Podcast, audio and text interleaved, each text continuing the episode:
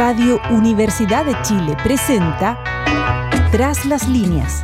Conversaciones con Manuel Antonio Garretón, Premio Nacional de Ciencias Sociales. Un programa del Departamento de Sociología y Magíster en Ciencias Sociales de la Universidad de Chile. Muy buenas tardes. Bienvenidos y bienvenidas a Tras las líneas, el programa semanal del Magíster en Ciencias Sociales de la Universidad de Chile, de la Facultad de Ciencias Sociales, y del Departamento de Sociología de esa misma facultad.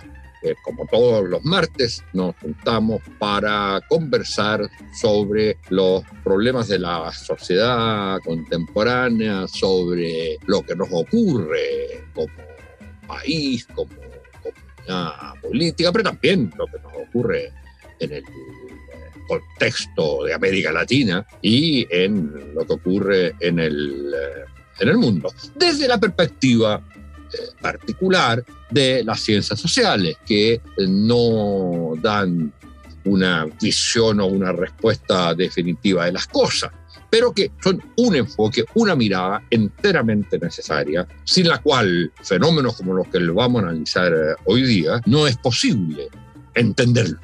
Entonces, en el día de hoy tenemos una invitada muy, muy interesante para discutir un tema que está permanentemente en nuestras preocupaciones, pero que tuvo un momento especial la semana pasada cuando se informó, valga la redundancia, del informe del panel intergubernamental de expertos de Naciones Unidas sobre el cambio climático. Y donde se dijo lo que a todos pareció sorprender, pero que no era nuevo, que ya se venía advirtiendo, se dijo que las metas que se habían planteado hace algunos años respecto al cambio climático en el mundo no se habían cumplido. Que no se estaba llegando a un eh, crecimiento máximo y ojalá inferior a 1,2 eh, de, de 2 grados Celsius y ojalá inferior a 1,5. Y que eso traía consecuencias que podían ser irreversibles para el planeta. Y resulta que un grupo de expertos y expertas en este tema, que constituyen un centro para el estudio del cambio climático y de la resiliencia, la resiliencia al cambio climático y a las transformaciones que esto implica, es un centro tiene un financiamiento muy importante de agencia de investigación que pertenece al Ministerio de Ciencia y Tecnología, lo que era antes eh, para estudiar uno de los aspectos. Acaba de ser un informe que fue lanzado hoy día en la mañana sobre la gobernanza del cambio temático. No es como el de los expertos de Naciones Unidas eh, sobre la naturaleza, las consecuencias lo que está ocurriendo en el cambio climático, sino es pensar la respuesta. Y pensar la respuesta desde la perspectiva de lo que se llama la gobernanza del cambio climático y la gobernanza del cambio. La gobernanza significa el modo como una sociedad se organiza, eh, genera instituciones, toma decisiones, define objetivos y actúa sobre un determinado problema. La gobernanza climática es aquella forma de acción que tiene la sociedad para enfrentar el problema del, eh, del cambio Y este es un grupo interdisciplinario muy amplio que ha hecho este informe en que presenta una crítica a los sistemas actuales de gobernanza en el mundo y propone uno nuevo para el caso chileno. Lo que es especialmente importante si uno piensa que uno de los temas sobre los cuales no va a resolver, pero se va a tener que pronunciar la nueva constitución, va a ser este tema fundamental del cambio vocal, de cómo lo enfrenta. las sociedades corren el riesgo de desaparecer. Y entonces tienen que organizarse. No solo para que no haya guerra, no solo para ver cómo se gobierna, se resuelven los problemas de desigualdad, sino, entre otras cosas, también cómo aseguran hoy día la sobrevivencia que significa la lucha contra el cambio climático. Y para eso tiene que haber una forma de organización, una gobernanza. Eh, Chile tiene una gobernanza que, como se nos dice en ese informe, es muy insuficiente. Bueno, de eso y de este informe que está calentito, recién salido del horno, estamos con una investigadora muy especializada en el tema, con formación de doctorado en la Universidad de Lille, en, eh, en Francia, es abogada de la Universidad de Chile, es doctora en Derecho de la Universidad de Lille y es profesora titular de la Facultad de Derecho de la Universidad de Chile y subdirectora del Centro de Derecho Ambiental e investigadora de la línea de gobernanza, a lo que nos vamos a referir, e interfaz ciencia política, del Centro de la Ciencia del Clima y la Resiliencia, al cual yo me refería, que es un uh, proyecto financiado por, la, por el Ministerio de Ciencia y Tecnología a través de la ANI. Y mm, es también investigadora asociada del Centro de Energía Solar eh, CER. Muy bienvenida y muchas gracias por estar con nosotros, Pilar. Y yo quisiera partir eh, preguntándote, eh, para ubicar lo que tenemos que hablar y que lo que es lo que el informe en el cual tú has trabajado el, eh, plantea en el tema de la gobernanza, ¿cuánto de irreversible tenemos hoy respecto del cambio climático a nivel mundial. Y en Chile, digamos, y cuán tarde llega o no llega la necesidad de transformar nuestra gobernanza al respecto. Y después entramos en los detalles de cuáles son las propuestas que ustedes hacen. Muchas gracias, Manuel, por esta invitación tan interesante, el Magíster de Ciencias Sociales. Me, me, complace mucho poder hablar de este informe recién salido del horno, como tú recién mencionabas, y, y que esto cause interés ¿no? en nuestro país. ¿Cuál irreversible? Bueno, sabemos que Chile es un país vulnerable al cambio climático. Ya podemos ser testigos de los impactos eh, de este fenómeno sobre el territorio, en lo que han sido los incendios, las marejadas, lo que son los aluviones y por supuesto lo que es la sequía. Me parece que este evento climático extremo que vemos como cada año se agudiza, sobre todo en las zonas centro-sur, nos llama y nos alarma por el acceso de las comunidades al agua y recientemente también esto causó mucha polémica en lo que era la seguridad de ciertas actividades productivas como la agricultura y la ganadería. Y causó alarmas incluso al punto de aparecer en la editorial de la tercera, cosa que me causó mucha atención de esa sensibilidad editorial en este tipo de medios de prensa escrita.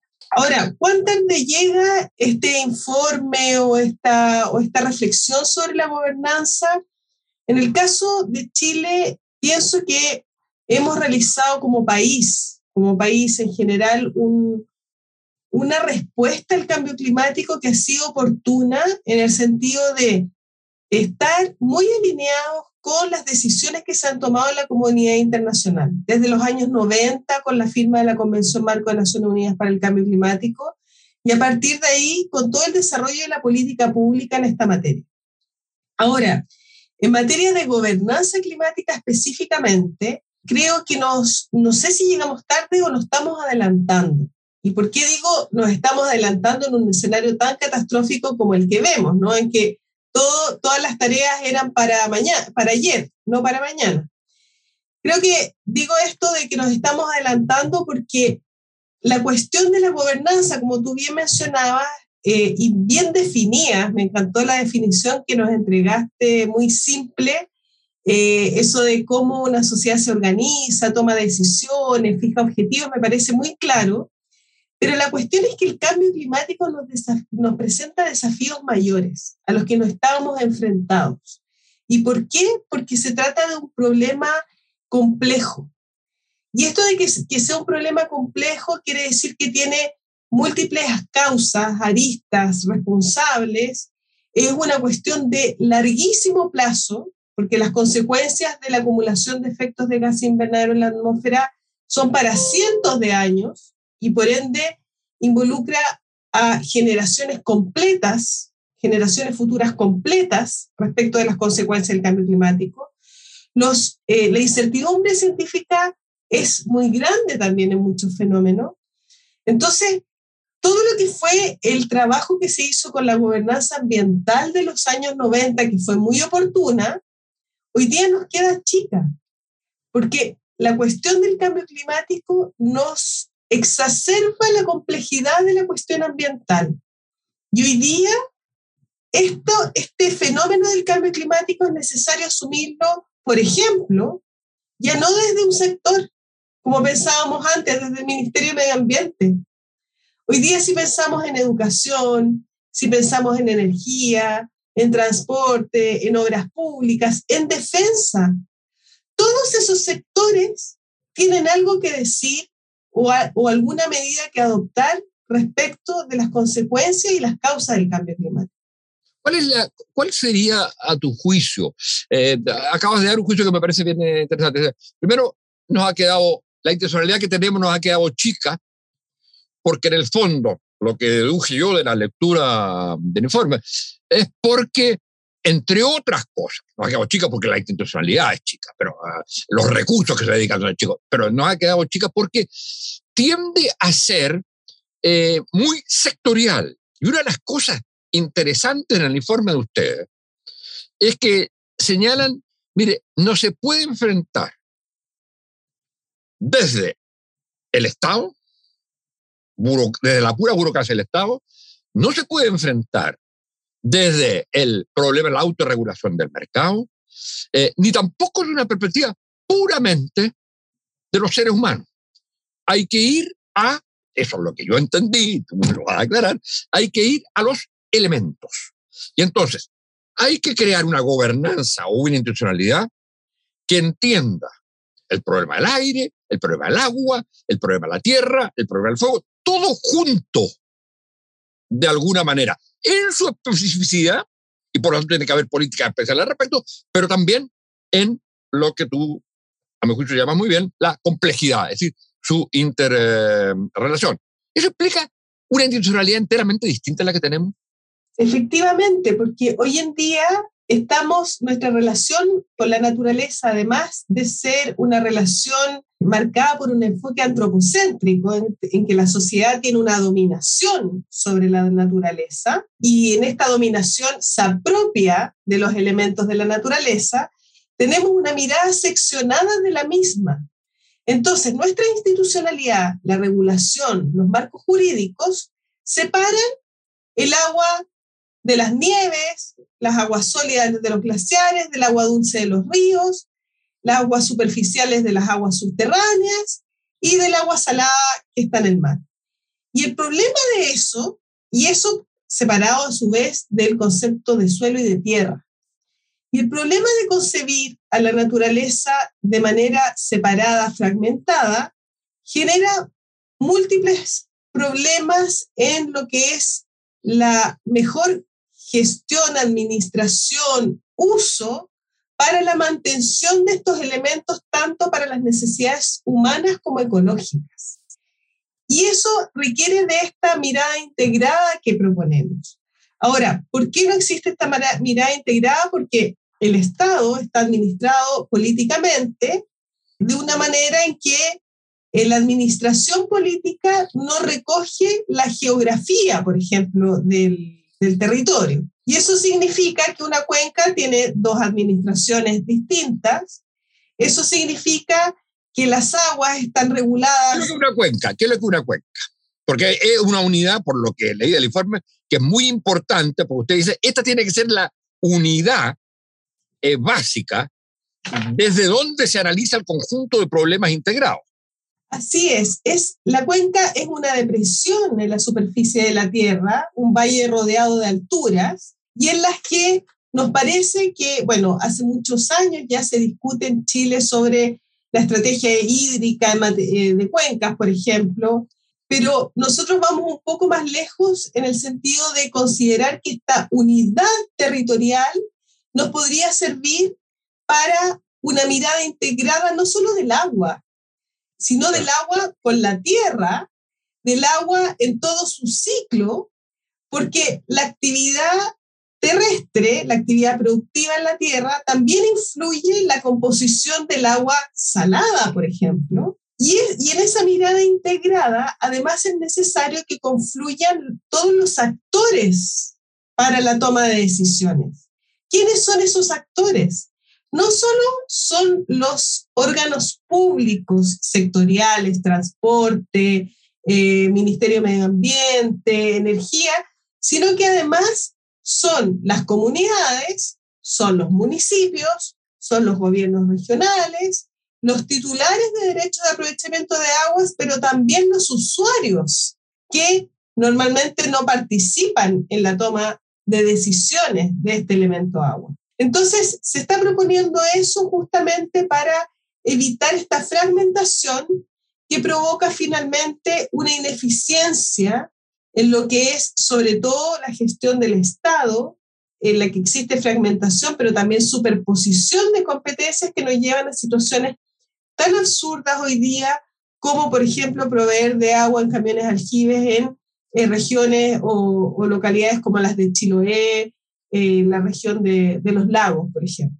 Pero para entender bien el concepto de gobernanza en relación a estos, eh, a, estos problemas, ¿qué críticas le harías tú a la institucionalidad o a la gobernanza respecto, por ejemplo, de un caso muy concreto, que ha sido muy polémico en la última semana, que es el caso Dominga. ¿Y cómo lo habrías enfrentado?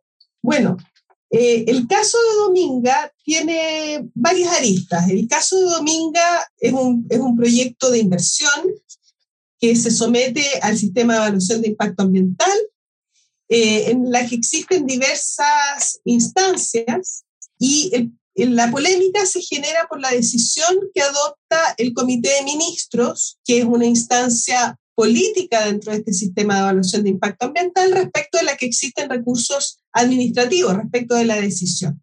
Hay que recordar que el sistema de evaluación de impacto ambiental contempla instancias de participación. Por ende, hay mecanismos que canalizan estas observaciones ciudadanas que se ha manifestado también eh, en la calle, en, en la oposición al proyecto. El problema de esto es que el sistema de evaluación de impacto ambiental no aborda, además de esta instancia, el mecanismo eh, de participación para acoger las observaciones ciudadanas, no contempla las licencias sociales o una participación de las comunidades de manera previa al ingreso del proyecto al sistema de evaluación de impacto ambiental. Eso por una parte. Entonces las comunidades o los vecinos de estos proyectos no van a tener oportunidad de pronunciarse antes sobre cuáles son los usos que quieren dar a ese territorio, cuáles son las vocaciones de ese territorio. Ni previo al proyecto, ni tampoco en la definición de un ordenamiento territorial, que hoy día en Chile es muy débil todavía, puesto que está muy centrado en lo que es el urbanismo de las ciudades y no en el sector rural. Si nosotros como país definiéramos de manera consensuada cuáles van a ser esos usos y vocaciones territoriales, de manera ex ante a la realización de proyectos de inversión que se deciden caso a caso, me parece el nivel de conflictividad en los territorios podría verse disminuido. ¿Y quién definiría eso? Eh, eso lo definiría porque ahí, eh, en esta, para tomar este ejemplo, que es lo que uno más conoce, lo que uno dice, bueno, ¿y por qué un consejo de ministros tiene que tomar una decisión sobre algo que ocurre en un determinado lugar con determinadas complejidades? Pero si uno dice, se lo entrega solo al territorio, los territorios, y es normal, van a tender a optimizar aquello que es el interés local, lo que correcto, y entonces uno dice, bueno, pero si un país es algo más que la suma de territorios, Entonces, ¿cómo se combina este elemento de una institucionalidad que sea muy fuerte desde el punto de vista territorial, que, que, que esté viendo no el proyecto hidroeléctrico, el que sea porque le, porque le llegó de Río, sino que esté viendo cuál es su desarrollo hidroeléctrico de otro tipo y a su vez cómo eso se compatibiliza al nivel nacional. Eso es muy interesante porque, por ejemplo, hoy día el proyecto de ley de cambio climático propone la creación de estos comités regionales de cambio climático.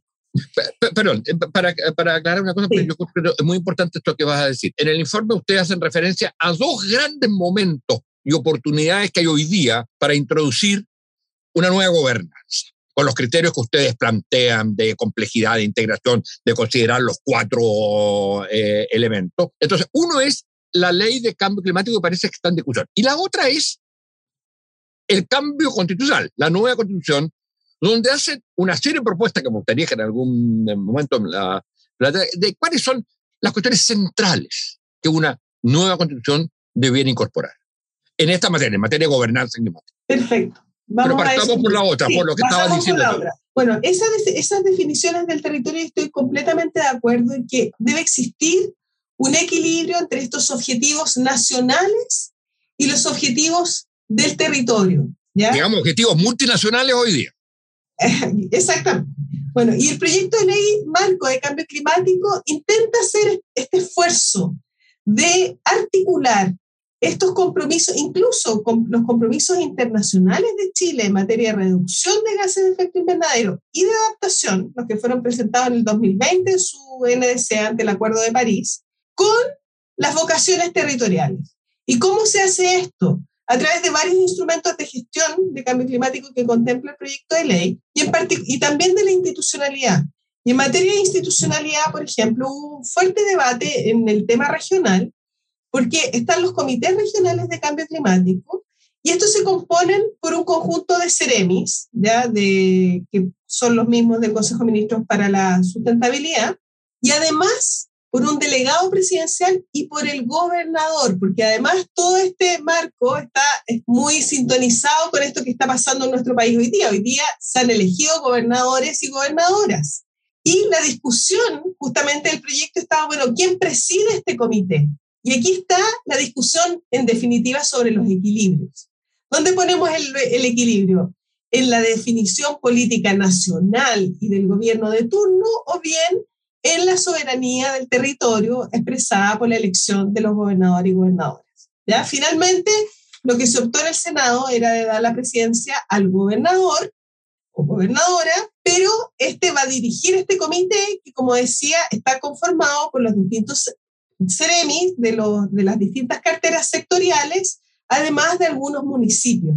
Entonces, quizás en esa figura se intenta recoger esta necesidad de equilibrio entre los objetivos nacionales y los objetivos territoriales que hoy día están en el otro extremo, ¿no? Pareciera ser que todo funciona en relación a estos objetivos más bien nacionales. Ahora, desde un punto de vista constitucional, que nos parece que es una oportunidad inédita en el mundo. ¿Por qué inédita? Porque es la primera constitución que se va a discutir después del informe del IPCC, del sexto informe que se acaba de publicar. Y eso no es menor. No es menor porque este informe nos viene a decir estamos en una situación de afectación del planeta eh, y del entorno de carácter irreversible en muchos casos. Nos eh, pone el acento sobre la urgencia de actuar y parece que, por ende, que hoy la Constitución no puede no referirse al deber del Estado y su compromiso con la acción climática y de la construcción de una sociedad resiliente al cambio climático. Antes que digas esta cosa que me parece muy importante, volvamos por favor por un segundo a esto de la irreversibilidad.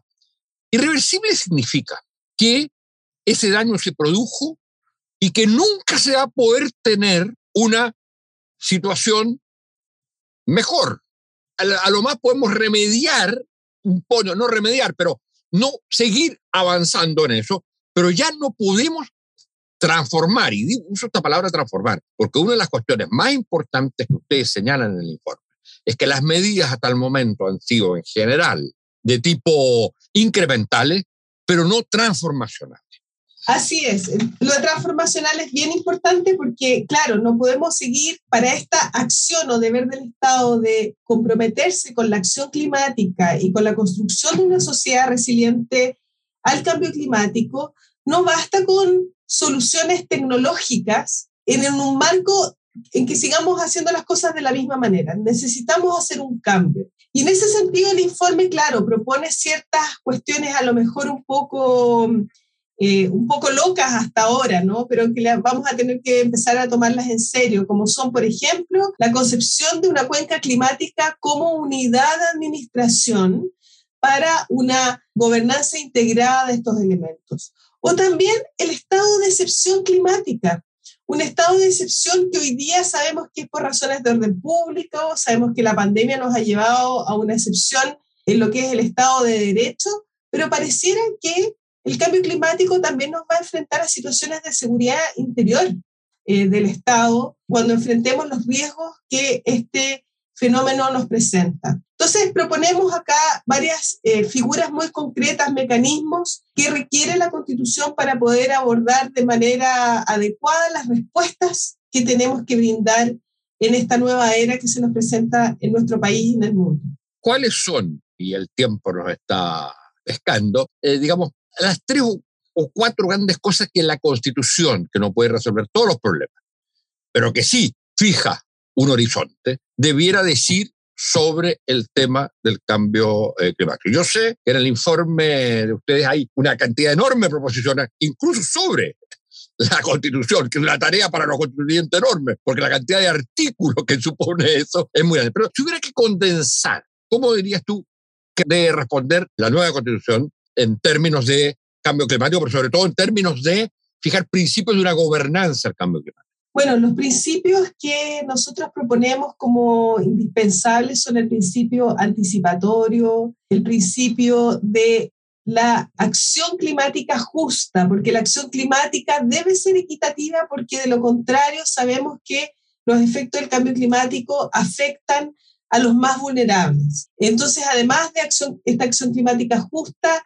debe eh, combinarse con un enfoque anticipatorio, un enfoque territorial socioecosistémico y una buena administración que permita, por ejemplo, el acceso a la información y también la participación adecuada de todos los actores. Ahora, en cuanto a las recomendaciones, claro, más específicas en este sentido, lo que proponemos es, por una parte, como se mencionaba anteriormente, este acción eh, o compromiso del Estado de Chile con la acción climática para construir una sociedad resiliente al cambio climático y en ese sentido contemplar una excepción, situaciones o la figura de la excepción climática para que otorgue al Estado las facultades necesarias en caso de, por ejemplo, escasez de agua para la población o situaciones climáticas extremas que nos pongan en peligro y que pretenda dar una mayor protección a la población. Mira, el, yo encuentro que esto es extremadamente eh, clave en el, en el, mundo, en la situación de hoy, y yo creo que llega este informe de ustedes en un momento muy, muy adecuado para la situación, eh, el debate eh, constitucional. Hay una cosa, y con esto terminamos, hay una cosa que me parece importante recalcar que lo acabas de señalar tú, y es la idea que una cosa son los derechos medioambientales y otra cosa es la misión o tarea del Estado garante de esos derechos. En este caso, ustedes hablan de un concepto que me parece muy importante, que es el concepto de acción climática. O sea, el Estado está obligado a una acción climática, intervención, acción climática, justa. Y esto es bien importante porque lo que uno ha ido aprendiendo, lo que se ha ido aprendiendo, la sociedad ha ido aprendiendo, que no basta con declarar un derecho a. Hoy día ya no se habla de derecho a la educación, se habla de derecho a la educación de calidad.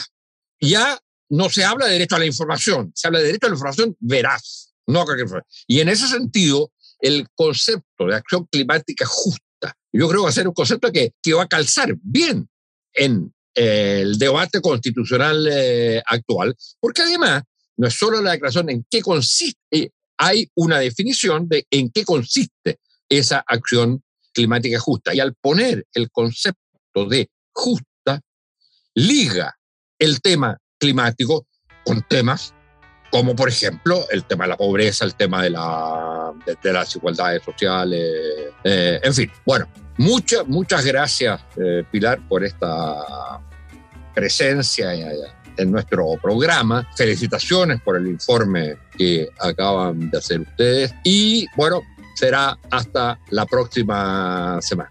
Muchas gracias. Gracias a ustedes, mucho éxito en todo. les vaya muy bien. Chao, chao. Radio Universidad de Chile presentó Tras las líneas. Conversaciones con Manuel Antonio Garretón, Premio Nacional de Ciencias Sociales. Un programa del Departamento de Sociología y Magíster en Ciencias Sociales de la Universidad de Chile.